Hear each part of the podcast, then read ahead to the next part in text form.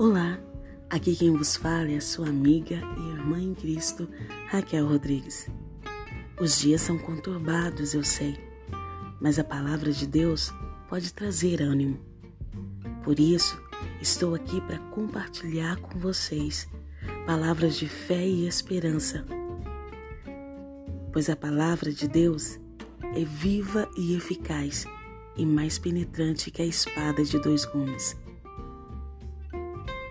que a sua vida seja edificada através dessa reflexão.